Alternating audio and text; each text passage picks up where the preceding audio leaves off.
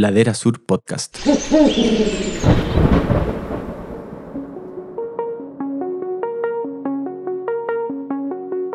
Tres exitosas temporadas y casi 40 invitados. Naturaleza, ciencia, cultura y vida al aire libre en interesantes y amenas conversaciones con personas que han dedicado su vida a estudiar, proteger y retratar al planeta. Bienvenidos a la cuarta temporada de Inspirados por la Naturaleza, un podcast de Ladera Sur, conducido por Bárbara Tupper y Martín del Río. Este espacio es presentado por Patagonia.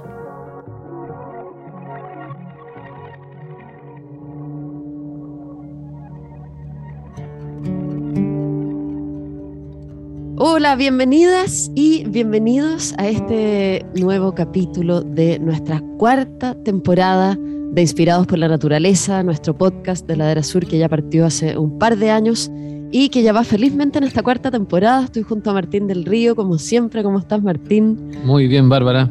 Qué bueno, muy contentos hoy día porque tenemos un tremendo invitado. Eh, son todos nuestros invitados maravillosos, pero la verdad es que este es, somos particularmente fans de él, sin duda que sí. Él nació en Santiago y actualmente vive en Las Cruces. Es uno de los ilustradores de naturaleza más reconocidos de Chile, sin duda. Estudió arquitectura, pero luego decidió impulsar su carrera hacia la fotografía y el dibujo de naturaleza. Ha realizado expediciones por diversos lugares del país, ha estado en la Antártica en ocho oportunidades, ha trabajado en varias editoriales, tanto infantiles como juveniles y para adultos, ha publicado libros como Expedición al Litoral Central de Rapel a Tunquén, Ilustrando, Lágrimas de Cururo, entre muchas otras obras. Ha realizado documentales y exposiciones, ha sido ayudante de terreno y buzo, naturalista y artista. Es un honor presentar hoy día a Andrés Julian Fuentes. Andrés, muy bienvenido al Inspirados. Muchas gracias. Muy, muy buena la presentación. Lo único, la última parte que dice artista, eh, ahí no coincido. Ay, ¿por qué no coincides? A ver. Porque mucha gente me trata de artista, pero la labor del ilustrador de naturaleza no, no tiene nada que ver con el arte. O sea, se podría relacionar porque se trabaja con colores, con, con dibujo, con, con pintura, pero, pero es una labor más bien técnica que artística. Ya, ya, está buena la, la aclaración. Igual yo creo que la mayoría te vamos a seguir encontrando un artista, Andrés. Tú vas a ser el único que no está de acuerdo con esta. No, lo que pasa es que yo te explico la diferencia. El artista, lo, sus obras nacen del alma. Y al, al ilustrador naturalista, no, le, le, nacen, digamos, de un pedido que es pagado. Y, entonces no, no, no, tiene mucha relación con, con arte. Ya, comprendo, comprendo. Andrés, ¿qué es la naturaleza para ti? Súper difícil. La, Primera la pregunta difícil. eh, para mí la naturaleza es todo, digamos, y todo lo que me rodea, todo tiene su, su modo de vida, todo tiene su, su modo de evolucionar. Entonces, todo lo que nos rodea es naturaleza. No, no podría dar una definición de... Es, es, lo que nos, nos une a todos como, como universo, digamos. Ya, ya, ni siquiera como especie, como universo, todo, todo, todo tiene una, una relación. Andrés, ¿y, ¿y cuáles y cómo fueron tus primeros acercamientos con la naturaleza? ¿Tienes como recuerdo específico? Bueno, yo desde que nací, digamos, mis, mis primeros recuerdos era, son haber ido en carpa de vacaciones con mis padres. Mi papá, a pesar de que era eh, funcionario de un banco, digamos, él, su sueño era la, la pintura, él pintaba óleo, acuarela, pero él lo, lo hacía como artista. Y siempre nos, nos llevó con, con, mis hermanos de vacaciones en forma natural, lo más natural posible, en carpa, lugares aislados donde no, no hubiera demasiado gente.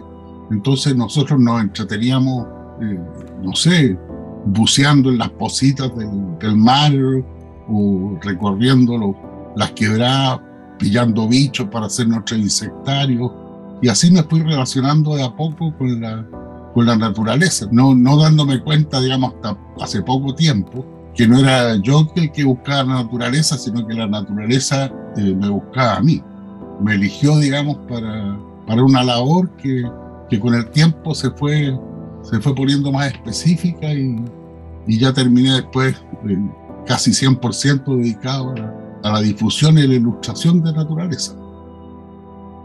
¿Y cómo fue, Andrés, ese, ese tránsito? ¿Cómo decides dedicarte de frente a la ilustración de, de, la flora y fauna? De repente ocurren coincidencias extrañas. O sea, yo me, me dedicaba a la fotografía.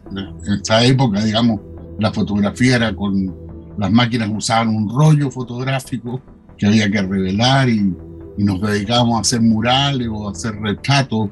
Éramos súper jóvenes.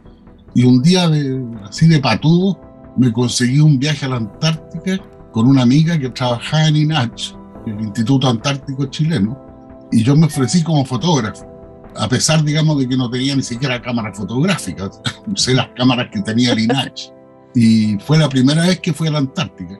Entonces tomé muchas fotografías, fue un, un, un viaje como de dos meses, y cuando volví empecé a hacer algunas acuarelas, en esa época yo hacía un poco acuarela de paisajes, cosas así, y supe de la revista Expedición a Chile.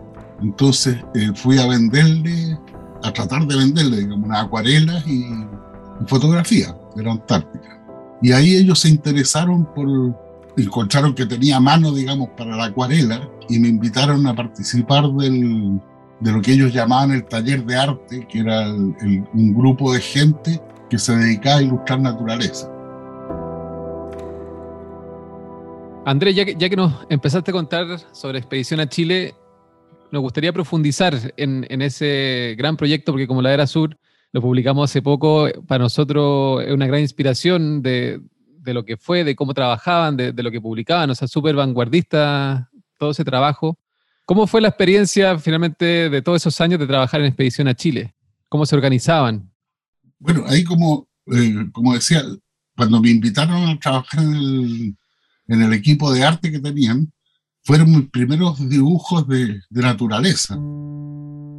Ahí me empecé a dar cuenta que mi relación con la naturaleza, digamos, era distinta a lo que yo siempre había pensado.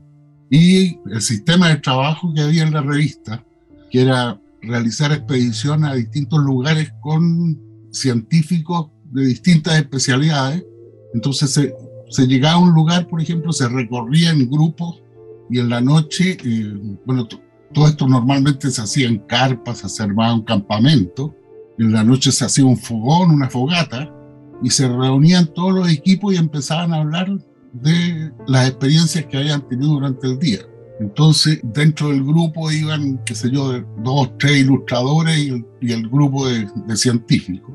Y se producía una relación súper personal entre los la gente de ciencia, digamos, y nosotros que éramos ilustradores. Entonces ahí logré instalar amistad con, con varios de ellos y empecé a trabajar, aparte de la revista, digamos, principalmente, por ejemplo, con Juan Carlos Castilla, empecé a trabajar como, como ayudante de terreno, cosa que me, me sirvió mucho porque logré conocer distintos lugares. Juan Carlos presentó un proyecto, digamos, de investigación en la Antártica y ahí viajamos como, como ocho temporadas a trabajar en, en la Antártica.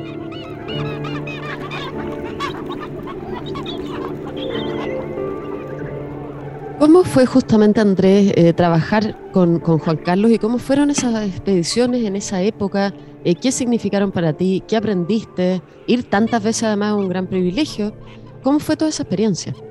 No, no, fue una, de partida una cosa súper super aventurera.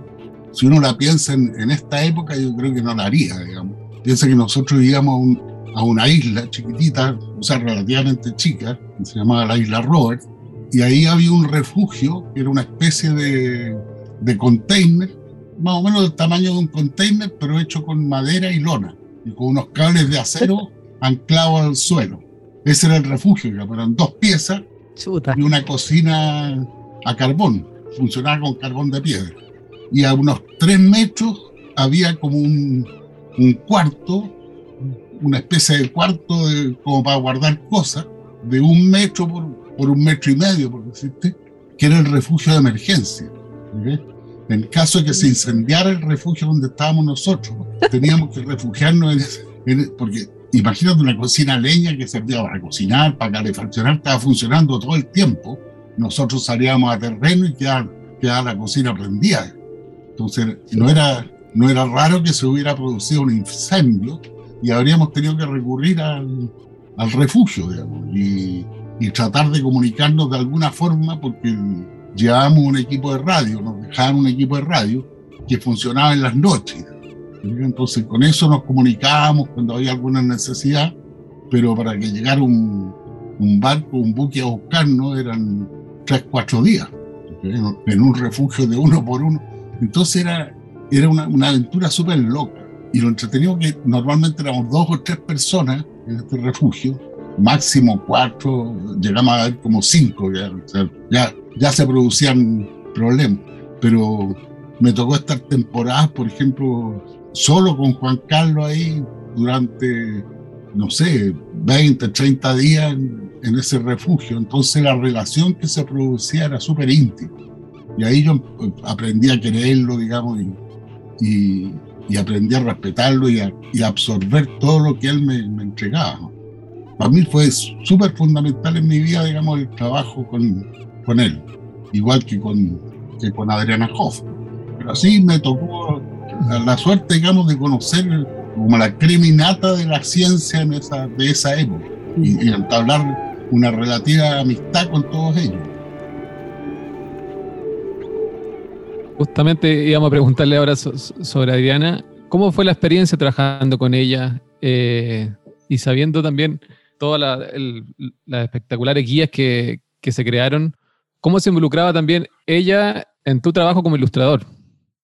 Yo empecé a trabajar con ella cuando se empezó a terminar la revista Expedición a Chile. Perdón, ¿es como el año 80 para ponernos como en contexto? Eh, a ver, se empezó a terminar así como el año 80, parece. No recuerdo bien la, eh, hasta qué época yo trabajé, digamos, porque mm. yo, yo me salí de Expedición a Chile y continuó como dos, tres números más de, de la revista y después ya, ya murió definitivamente. Perfecto. Pero en esa época yo me empecé a trabajar con Adriana, pero era, era ya más el, lo que les contaba del trabajo técnico del ilustrador. O sea, Adriana, no, ella iba a terreno, recolectaba plantas, llegaba, llegaba, nos juntábamos en un lugar y empezaba a repartir las plantas en bolsas plásticas. Entonces, mi casa, por ejemplo, el refrigerador eh, completo de plantas de la Adriana, porque me dejaba, qué sé yo, 10, 15 plantas y yo tenía que dibujar mientras volvía de, la, de las siguientes expediciones. Y ahí nos juntamos, repartía las plantas y, y, a veces nos juntamos, digamos, a revisar lo, las ilustraciones que se iban haciendo, a corregirlas. Pero con ella, digamos, la, la, relación fue más de ese tipo, digamos. Yo nunca fui a terreno con, con Adriana. No, no, trabajé directamente con ella en, en, en, su parte botánica, sino que solamente ilustrándole lo que, lo que ella necesitaba. Entablamos una amistad más o menos fuerte con ella. Y cuando ella veía su trabajo ya listo, de alguna forma, venía una etapa como de corrección. Nos juntamos normalmente una o dos veces por semana, entonces ahí se iban corrigiendo todas las, las ilustraciones. Llegamos a ser varios ilustradores los que trabajamos con ella, como unos cinco o seis, que de poco fueron desertando los, los que eran más artistas, digamos, porque ya al, a los seis meses de estar dibujando planta tras planta tras planta, digamos, se empezaron a aburrir. Al final terminé trabajando solo yo con Adriana.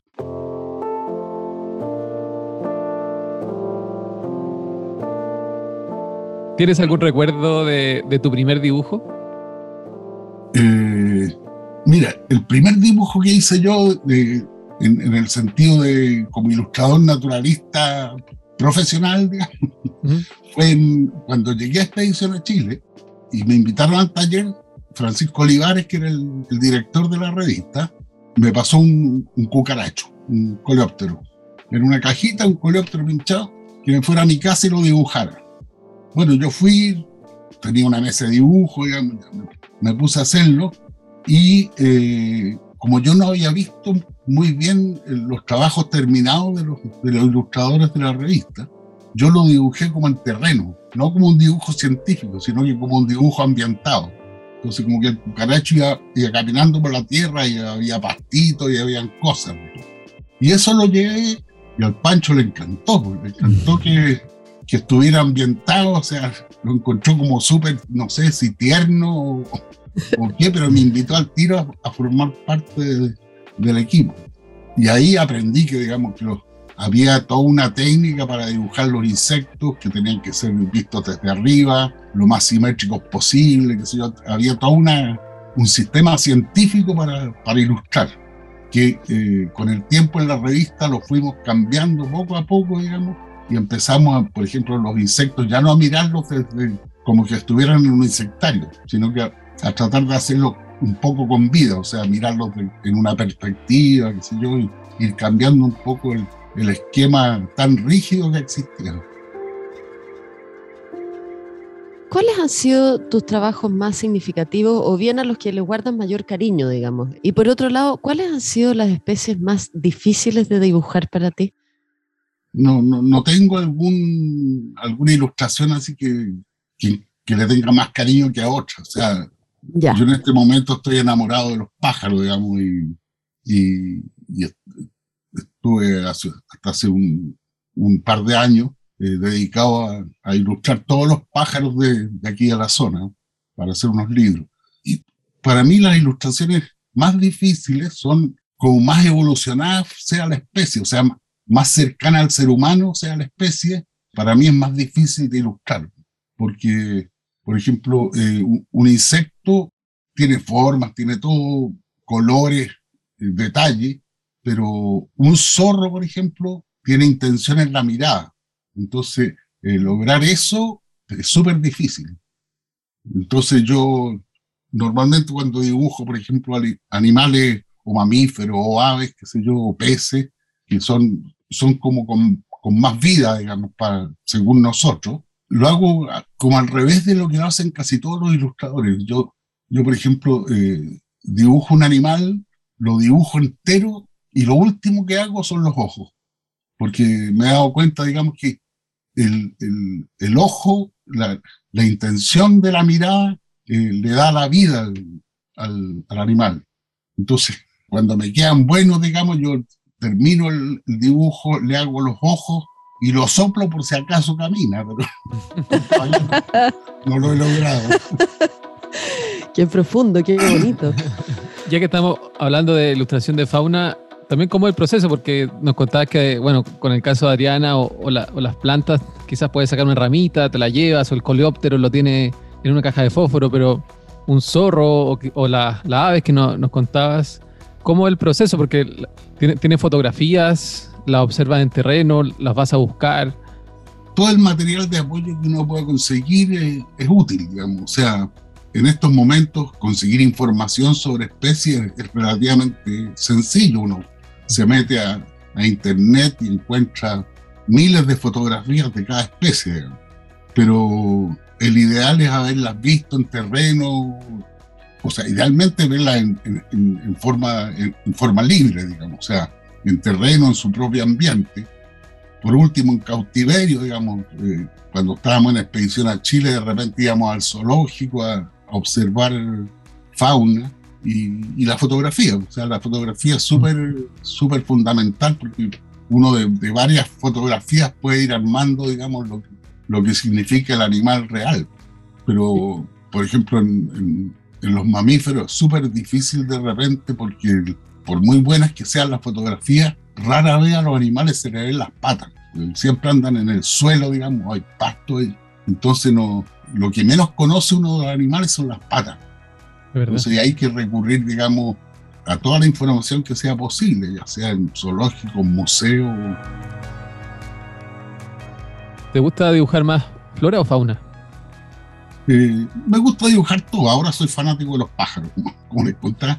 Eh, mira, yo me metí en un proyecto eh, aquí en la, en la comuna, en la municipalidad, y empezamos a buscar con un grupo de gente contratado por la municipalidad a buscar la identidad de la comuna. Entonces ahí a mí se me ocurrió que parte de la identidad de una comuna es su entorno natural. Y hice un par de libros, digamos, que son como unas guías de terreno como para recorrer la comuna y ver, ver naturaleza y encontrar lo que tiene de especial aquí en la zona. Hice dos libros, uno que era más por la parte terrestre, una, después uno segundo que era por la parte más costera, y el tercero iba a ser, digamos, sobre la parte del aire, que eran los pájaros. Entonces decidí ilustrar todos los pájaros que hay en la comuna, que son más o menos 120 especies. Iba como en la mitad cuando me echaron del proyecto. del proyecto, de la municipalidad, paró el proyecto, problemas municipales. Y eh, me decidí a hacerlos por mi cuenta, seguí haciéndolos por mi cuenta, con el fin de hacer, la idea mía era hacer como un libro, como una guía de campo de, de las aves. Pero me di cuenta que había tanta buena guía de campo, que está la de Jaramillo, que está esta, que está la otra, súper bien ilustrada, con mucha información de gente que sabe. Yo, yo de pájaros sé porque los miro. Pero empecé a armar un libro y hablando con un amigo que el, bibliotecario de aquí de Las Cruces, y coincidimos los dos en que todas las cosas que nos rodean tienen un lenguaje. Él es un poco cantero, o sea, trabaja es como escultor, escritor, poeta, qué sé. Entonces él, él eh, me contó que se comunicaba con las piedras, que todo, todo lo que existe tiene un lenguaje y que uno lo podría comprender. Y ahí yo me di cuenta que los pájaros tienen un lenguaje súper especial. Entonces armé un primer libro, digamos, con, con 40 especies de aves que yo los llamo pájaros porque para no hacer eh, el libro tan selectivo y tan, tan como enfocado en gente que se dedica a la ornitología, sino que para, el común de la gente. Entonces eh, empecé a contar de qué forma yo me comunico y hablo con cada pájaro, cómo me hablan ellos. Me dio susto de repente que dijeron, este caballero se volvió loco, digamos, está, ya está hablando con, los pajaritos. Pero si uno ve el libro se da cuenta que, que sí, que hay un, hay una relación muy especial entre el, ser humano y, los pájaros. Yo te digo, eh, de repente yo, yo me sorprendo, por ejemplo, la primera vez me pasó como el año 2010, estaba aquí en la terraza de mi casa y de repente veo un pájaro que yo no lo había visto nunca y resultó que era una penca de alas blancas.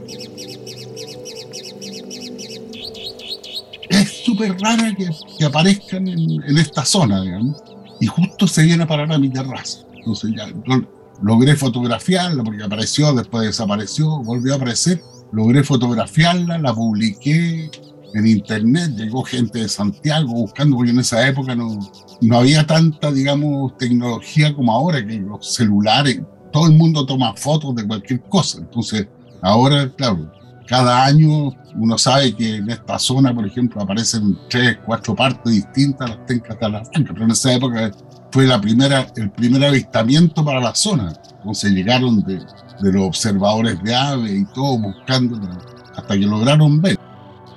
El año pasado, de nuevo parado en la terraza, de repente veo un pájaro extraordinario.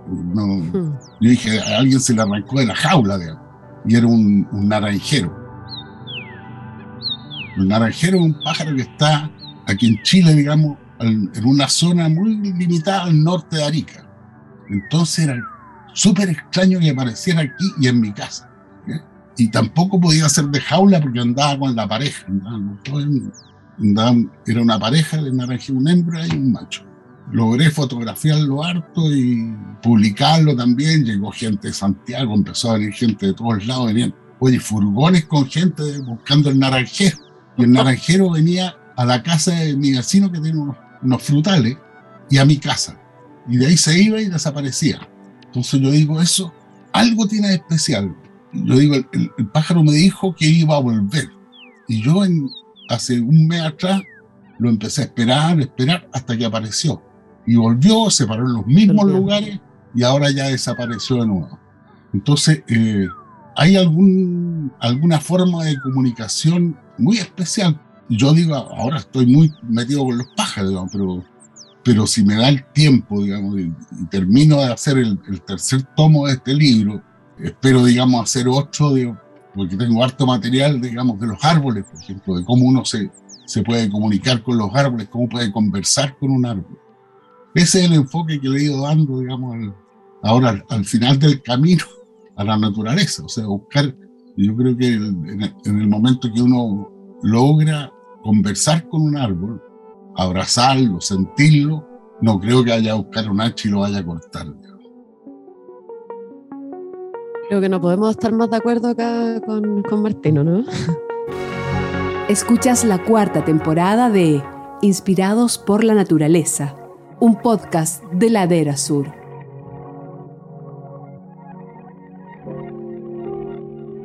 Lo del naranjero ha sido muy bonito, Andrés. Eh, los que te seguimos en, redes, eh, estamos igual que tú esperando el regreso del naranjero, porque ya esta historia es como un romance. Sí, y si tú te das cuenta, eh, yo estoy haciendo como una, una serie esperando el naranjero. Ahora yo ya sé que tengo que esperarlo hasta el próximo año. Entonces espero poder ir, publicando, por ejemplo, fotografías de pájaros. Yo aquí en mi terraza fotografío, o sea, hay, hay muchas especies. Yo salgo y hacia primera vista por lo menos 10 distintos. Entonces, mantener como el interés en la gente en, ver a los pájaros, en, comprenderlos, no sé, saber que estamos todos esperando el naranjero, digamos, que hay una comunicación eh, sí. entre especies, o sea, que no somos tan distintas los seres humanos a, los árboles, a las piedras ni a los pájaros.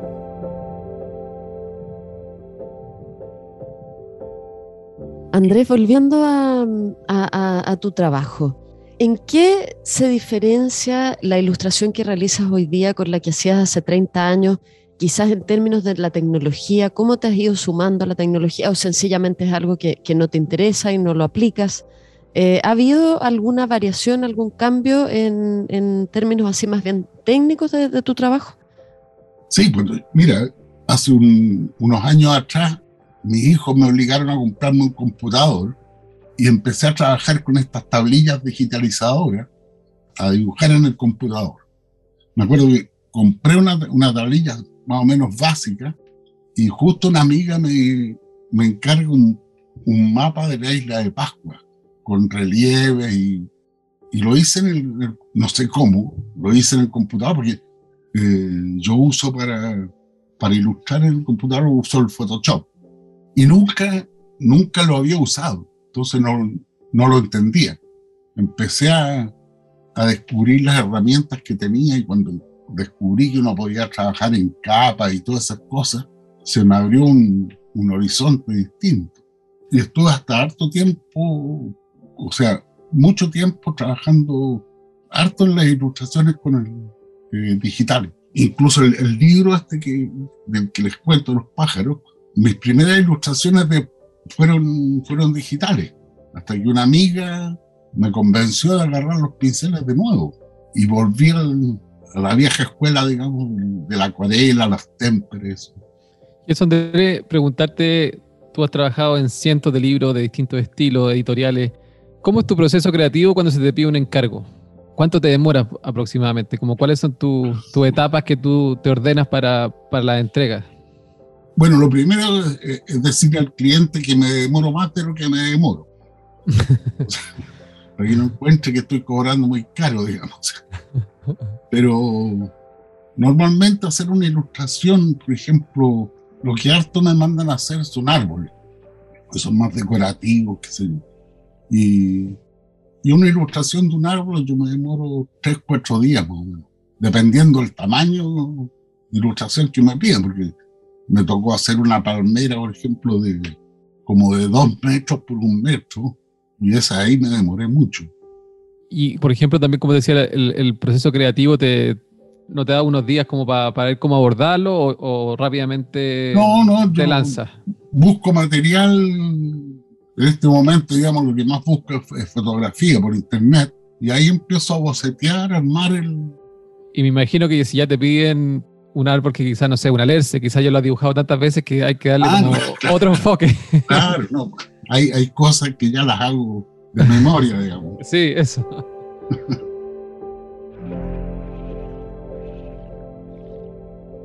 ¿Qué opinas, Andrés, de, de este eh, boom eh, de, de, ilustradores de naturaleza que hay hoy en día? Mucha gente joven. ¿Qué opinas de eso? ¿Sigues alguno? ¿Hay alguno que particularmente te guste su trabajo? Mira, yo creo que no, no es un boom de, ilustradores de naturaleza, sino que es un boom de ilustradoras de naturaleza. ya, perfecto. yo siempre digo, cuando empezamos con en, la expedición a Chile, que fue como la, lo primero que se hizo sobre naturaleza, ilustrado por chilenos. Antes se había hecho mucho libros de, de pájaros, de, de, de toda clase de cosas, pero siempre las ilustraciones las hacían extranjeros. Entonces, el trabajo de ilustrador era obviamente remunerado y uno podía vivir de, de ese trabajo. Entonces, casi el 100% eran hombres, hasta que empezó a pasar de moda la, la ilustración científica, o sea, la ilustración de naturaleza, y dejó de ser rentable. Entonces ahí como que lo tomaron las mujeres. Y en estos momentos yo diría que el 90% de la, de la gente que se dedica a la ilustración de naturaleza son, son mujeres. Y además pasó de ser ilustración científica a ser ilustración naturalista. Ahora se hace más con un fin decorativo, mm. más, más decorativo que científico. Entonces, si uno compara un, un libro de botánica hecho hoy día con un libro de botánica como los primeros que hicimos con Adriana, eh, son totalmente distintos. Los de ahora son, la ilustración tiene mucho más diseño, porque con la Adriana, claro, tratamos de darle un poco más de vida y de volumen a las cosas, pero hasta antes todo se dibujaba como si estuviera en un herbario, como si las plantas estuvieran prensadas. Entonces las hojas eran planas, estaban todas las hojas planas en el dibujo. Ahora no, ahora se hacen con volumen, con distintas luces, con brillo.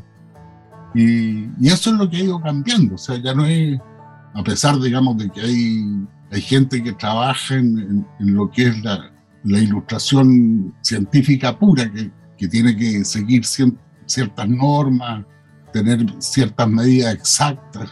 Me acuerdo cuando hicimos el manual de peces en, en Expedición a Chile, el científico que, que estaba a cargo del, de la parte científica, valga la redundancia, que era Carlos Moreno, de repente nos decía, oye, pero este pescado no tiene nada de blanco, o sea, el pescado es, café.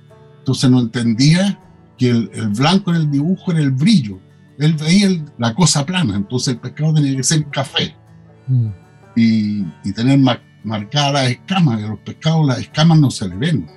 Entonces, como nos tratábamos de hacerlo con, con más vías, quedaban el pescado sin escamas. Entonces, para él no, no, funcionaba el dibujo porque el pescado no tenía escamas. Entonces eso ha ido cambiando, se, ha ido liberando de esa rigidez en la ilustración naturalista. Y bueno, ahora hay, ilustradoras extraordinarias, o sea, no me atrevería a nombrar una, digamos, porque se enojarían todas, todas las demás, pero hay muchas que son muy, muy, muy buenas y a mí me gustan todas o sea, no, no todas las ilustradoras, todas las ilustraciones que hacen.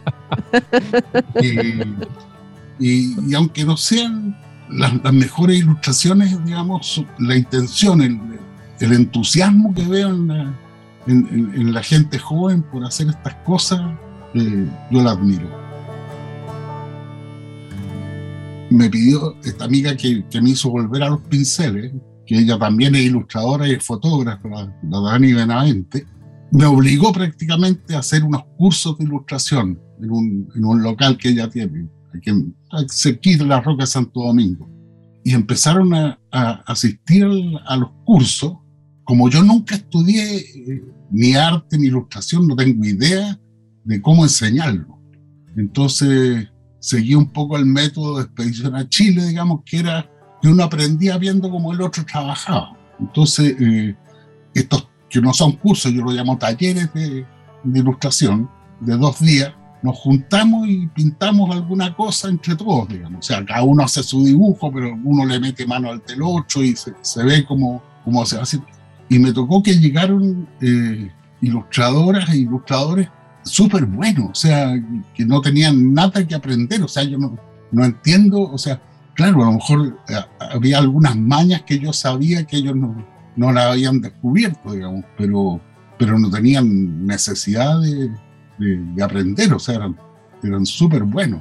yo, así otros que no, no habían dibujado en su, en su vida y, y, lograron en dos días hacer una, una ilustración súper linda, digamos. Ilustrar es súper fácil y es cosa de concentrarse, no sé, tener las ganas, tener un poco de gusto y las cosas funcionan.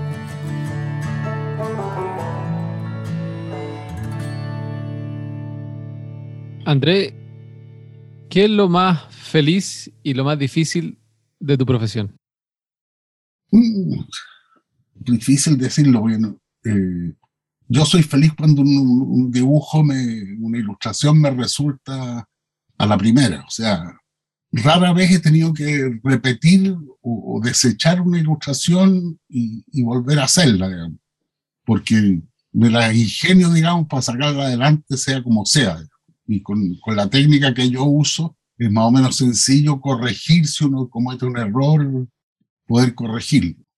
Pero cuando la ilustración sale a la primera y, y no sé, uno, uno la, la, mira y ve que quedó, quedó bonita, eso me, me hace feliz. Lo, lo difícil, no sé, yo creo que lo difícil es darse cuenta de que este trabajo, digamos, no es, no es arte. O sea, a eso me, me refiero yo que, que, que, es un trabajo. O sea, aunque, aunque yo siempre digo que yo nunca he trabajado en mi vida, porque yo me he dedicado solamente a pintar, digamos. Mm. Pero, pero hay que tomarlo como eso, como un trabajo, que a uno le mandan a hacer uno y, y uno uno no hace las cosas al gusto de uno, sino que al gusto del cliente.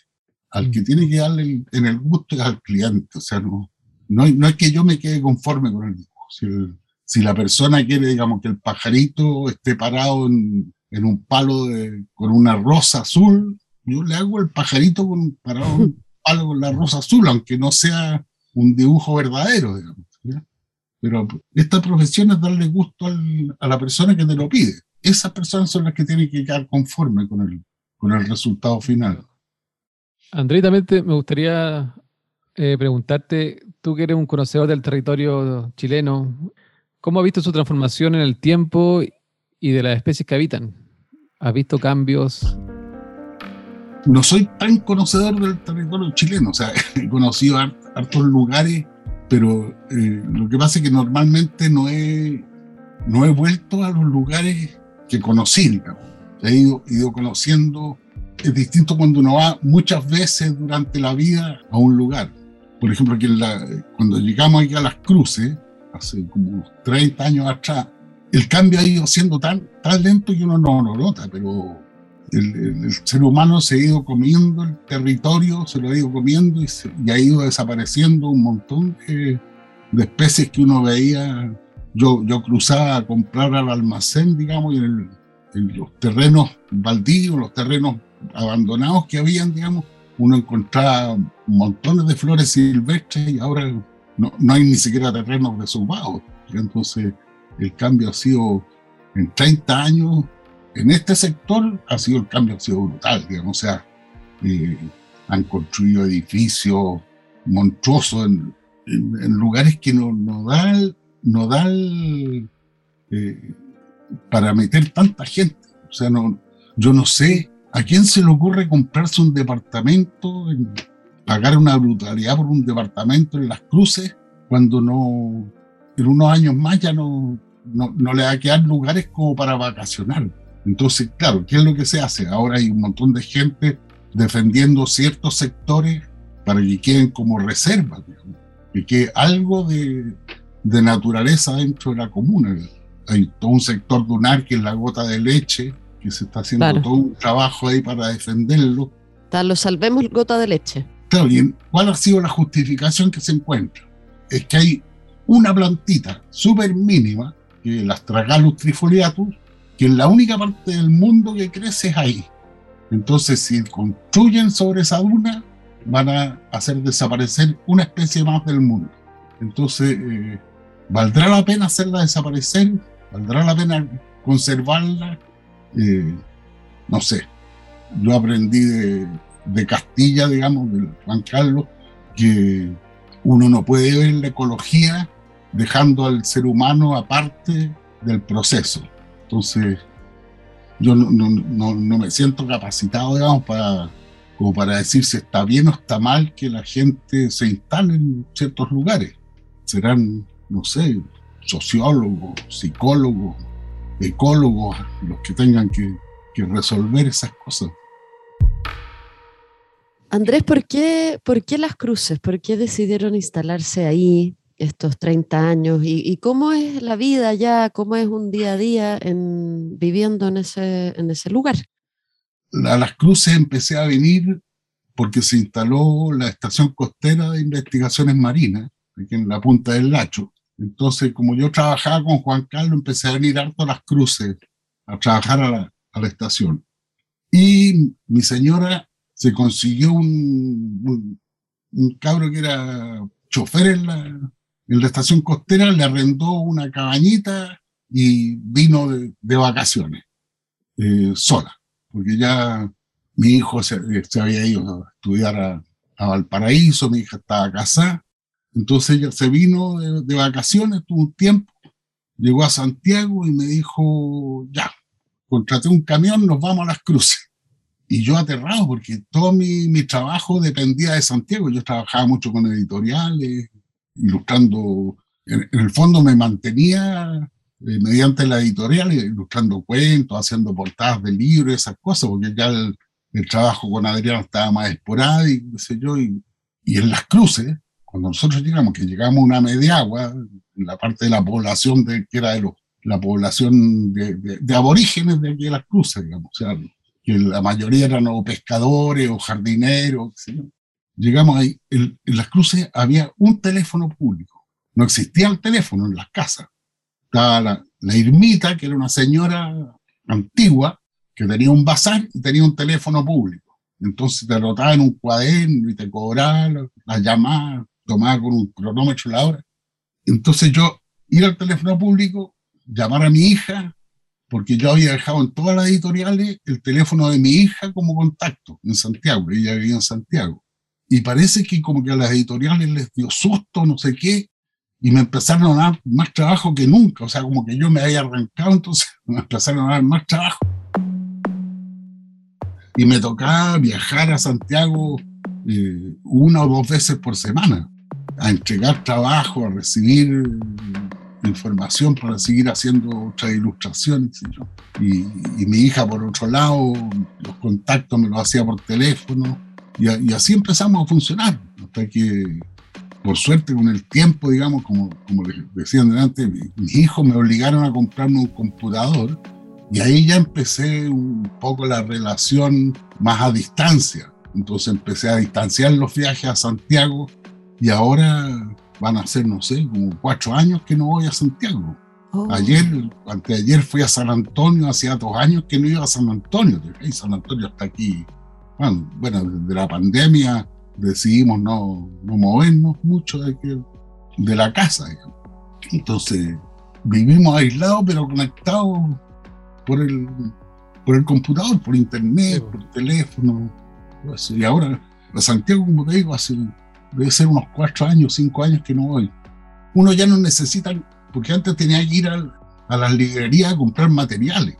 Ahora con, con la suerte de la pandemia, todo te lo mandan para la casa. Entonces, yo pido, que sé yo, dos pinceles y me llegan a los dos días. Ahora este, este, el paquete que llegó ahora, claro, lo estábamos esperando hacía como, como un mes porque venía de Estados Unidos. Uno, uno, compra lo que quiera y le llega a la casa sin problema. yo vivo feliz aquí entre, entre las cuatro paredes de este hogar que logramos hacer. Claro, es que con esas visitas de los, perdón Martín, con esas visitas de esos pajaritos tan lindos, yo estaría bien feliz también. Andrés, se nos va acabando el tiempo, pero tenemos una, una última pregunta y preguntarte cómo, cómo, te gustaría ser recordado o cómo ves tu legado en, en la ilustración naturalista de Chile. no sé, no, sé por qué yo tengo que dejar un, legado, digamos. O sea, a mí me admira que de repente hasta, me han dicho, salió, me acuerdo, no, sé dónde, que yo era como el padre de, la ilustración naturalista en Chile, cosa que no es verdad. O sea, yo aprendí de otros que ya estaban haciendo y que lo han seguido haciendo.